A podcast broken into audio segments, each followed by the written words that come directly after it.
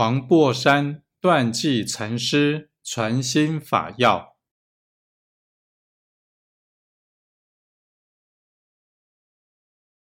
自达摩大师到中国，为说一心，为传一法，以佛传佛，不说于佛；以法传法，不说于法。